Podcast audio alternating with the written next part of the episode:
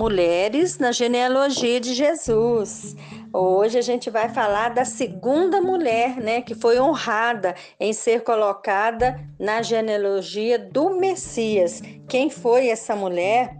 Onde que vivia essa mulher, a gente vai descobrir. A gente encontra essa mulher lá em Josué, capítulo 2, né? Então a gente vai ver que desde Tamar até essa segunda mulher de Josué, capítulo 2, se passam quase 600 anos. Né? Tamar, a gente viu lá, foi aquela que Deus usou para abrir uma brecha no DNA da salvação. Né? Ela teve um filho, dois filhos, né? gêmeos com Judá. Um dos, desses filhos se chamou Pérez, que quer dizer brecha, abrindo uma brecha para a linhagem de Jesus. Tamar era cananeia de Adulão e Raabe, cananeia de Jericó. Jericó talvez a cidade mais antiga do mundo, uma cidade fortificada, cercada, murada. As muralhas de Jericó eram históricas, né? Todos comentavam da grandiosidade dessas muralhas, porque em cima das muralhas passavam-se carruagens, é, eram construídas casas, inclusive a casa de Raabe ficava sobre as muralhas. E das muralhas ela via o lado de dentro da cidade e o lado de fora da cidade. Era aquela pessoa que vivia em cima do muro, literalmente. E o que que a gente vai descobrir sobre Raabe? A gente vai descobrir em Josué capítulo 2. Fala assim, Josué: e enviou Josué, filho de Num, dois homens desde Sitim a espiar secretamente a cidade de Jericó. Então, Josué, ele, ele também havia sido espia. Anos atrás, Moisés, quando escolhera 12 espias, um deles era Josué.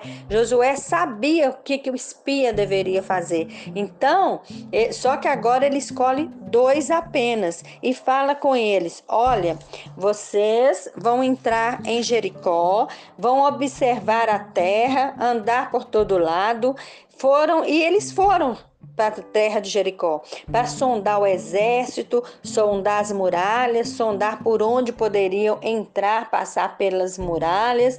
E eles foram e pela manhã, quando os portões da cidade se abriram, né, passavam comerciantes, trabalhadores que viviam fora da cidade fortificada, e eles entraram no meio e foram procurar um prostíbulo, que era comum também entrarem para procurar as prostitutas e eles foram para a casa de uma prostituta chamada Raabe.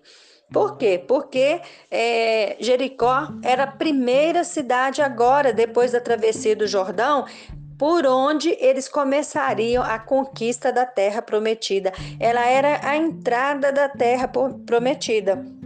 Então José, Josué queria fazer uma sondagem antes, né? E quando eles estão ali com Raabe, chega notícia ao rei de Jericó que haviam é, espias é, de Israel.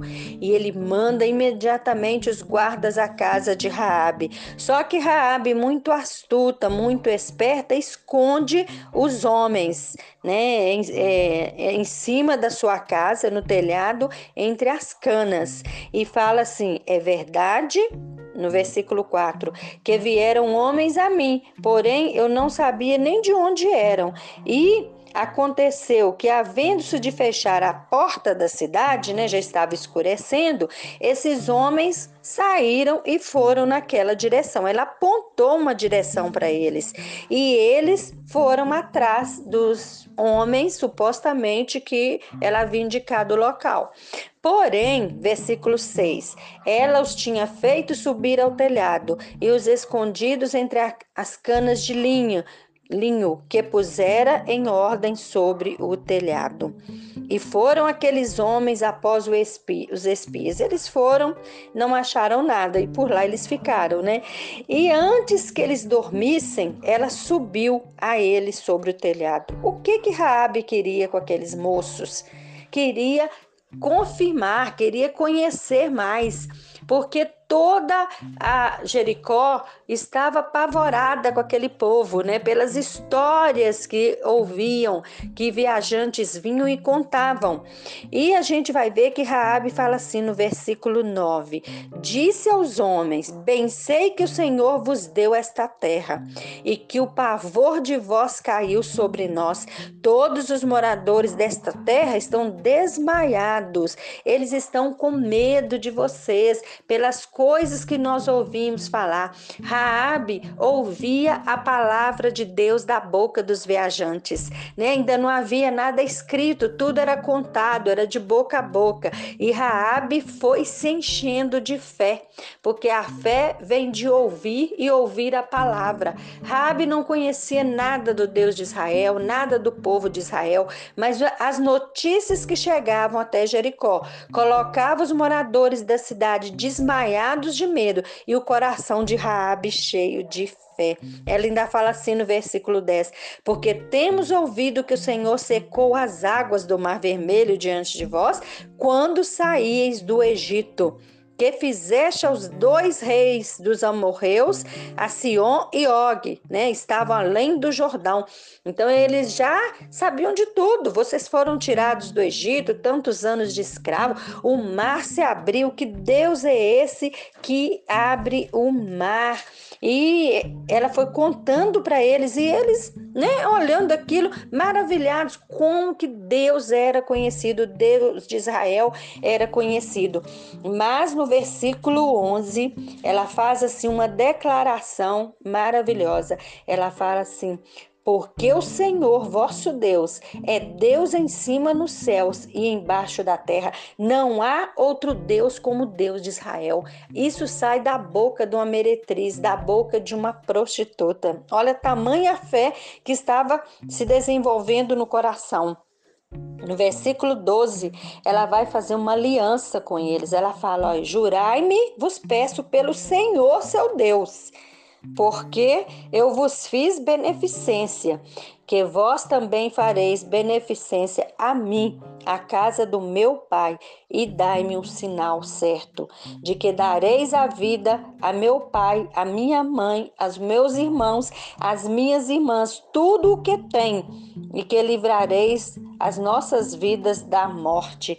Então ela estava querendo salvação para ela. Ela havia reconhecido que não havia Deus como Deus de Israel, que aquele Deus era capaz de salvar, que ela sabia que Deus havia entregado a terra de a cidade de Jericó, a terra de Canaã. Todos já sabiam, né, que isso era contado de boca em boca. Então ela pede para eles, né, como eu estou protegendo vocês, protejam a minha família, salvem a minha família. E no versículo 14, eles confirmam a aliança. A nossa vida responderá pela vossa até o ponto de morrer, se não nos denunciardes a este negócio. Será, pois, que dando-nos o Senhor esta terra, usaremos de beneficência e de fidelidade. Então ali selaram aquela aliança. Como você está nos protegendo, nós protegeremos. É o nosso Deus protegerá a sua casa, né? E, e Raab então faz descer, né? Fazem eles descerem pela janela, né? Por uma corda e fala com eles: ficar escondido por ali três dias até que seus perseguidores desistam de você. E eles ainda falam: olha no versículo 19, eles falam assim: Será, pois, que qualquer que sair da porta da tua casa no dia que essa cidade for tomada, o seu sangue será sobre a sua cabeça, e nós seremos sem culpa.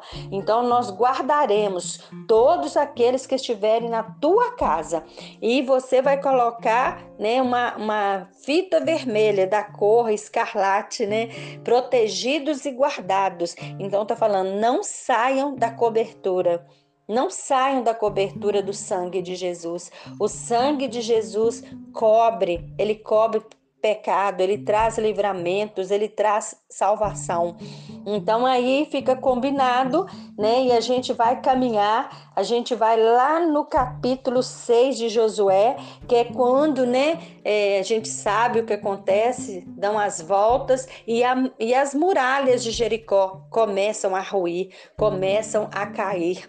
Cai o lado direito, cai o lado esquerdo, e a única coisa que fica de pé naquela muralha é a casa de Raabe. Raabe e sua família foram guardados pela proteção, pela mão de Deus. No versículo 21 do capítulo 6 fala assim: e tudo quanto na cidade havia foi destruído totalmente a fio de espada, desde homem até mulher, desde menino até o velho, até o boi, até o gado, o jumento, tudo foi destruído. No versículo 22 fala assim: Josué, porém, disse: Entrai na casa da mulher prostituta, tirai-a de lá a mulher com tudo quanto tiver, como lhe tendes jurado. Salvem essa mulher. Então eles entraram, né, os espias, os dois, tiraram Raabe, seu pai, sua mãe, seus irmãos, tudo que tinha, a casa dela nada se perdeu. Tiraram também todas a, a família, todos da família dela e puseram-se fora do arraial de Israel. Porém a cidade, tudo que havia nela foi totalmente destruído, totalmente queimado. E Raabe? Raabe passou a viver com o povo de Israel. Fala no versículo 25 que Josué deu vida à prostituta Raabe, a família de seu pai, e ela habitou no meio de Israel até o dia de hoje, porquanto esconder os mensageiros de Josué enviado a espiar Jericó. Então até os dias de hoje os descendentes de Raabe estão ali. E a gente viu o que acontece depois. Raabe se apaixona por um dos espias, Salmo, com quem ela se casa. Né? Ela se casa com Salmo, da tribo de Judá, entra na genealogia de Jesus. Né? A gente vai ver que Raabe vai ter um filho chamado Boaz.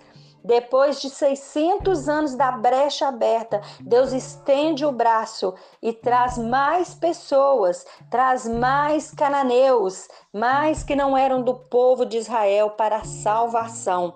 E honra tanto Raabe, porque pela fé, só de ouvir a palavra, ouvir contar né, as maravilhas do Deus de Israel, Raabe se enche de fé. Ela se torna uma heroína da fé. Ela entra na genealogia do Messias e ela vai gerar, entre outros filhos, Boaz que vai ser um homem generoso, né? A gente vai ver mais à frente que Boaz também, né? Ele vai gerar, né? Ele vai gerar, ele vai gerar a descendência do rei Davi, de onde virá o Messias. E Raabe, Raabe, heroína da fé, uma mulher cheia de fé, que decidiu mudar radicalmente de vida, decidiu servir ao rei de ao Rei Jesus, decidiu servir a Deus, ela decidiu mudar completamente os caminhos da sua vida e por isso, pela fé, Deus honrou a Raabe e colocou Raabe na genealogia do Messias, a genealogia mais importante de toda a história do mundo, de toda a história da Bíblia, lá em Josué, capítulo 2.